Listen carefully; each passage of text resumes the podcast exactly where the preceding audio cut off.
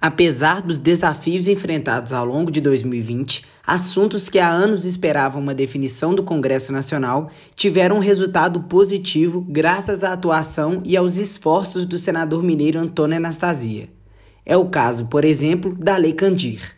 Grande demanda de Minas Gerais, estado que amargou prejuízos por causa dessa norma, o ressarcimento por causa da Lei Candir era discutido desde o final da década de 1990 mas sem uma solução viável até então. Em 2020, Anastasia virou o relator da proposta que resolveu a disputa e conseguiu aprovar o projeto que se transformou em lei e que já começou a destinar recursos para os estados e municípios. Bem, esse recurso que está sendo encaminhado agora por esse projeto de lei para estados e municípios decorre de uma compensação da Lei Candir, ou seja, um recurso para trás em relação ao passado e esse será destinado a estados e municípios e dos que o estado receber, 25% daquele montante destinado aos municípios. A fonte desse recurso é o Tesouro Nacional. O Tesouro Nacional vai identificar da onde esse dinheiro sairá, porque é um direito, como eu disse, ressarcindo, compensando perdas passadas da Lei Candir. Outra grande conquista legislativa viabilizada por Anastasia foi a nova Lei de Licitações e Contratos. Apesar da necessidade de modificação, muita gente nem acreditava mais que uma nova legislação seria possível, até que no ano passado Anastasia se tornou o relator da proposta e conseguiu aprová-la por unanimidade no Senado Federal. A nova norma cria modalidades de contratação, exige seguro garantia para grandes obras e insere novo capítulo no Código Penal para tipificar crimes em licitações.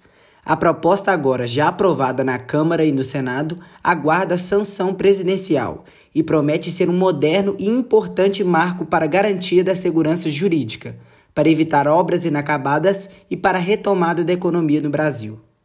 O cidadão vai se beneficiar diretamente dessa legislação.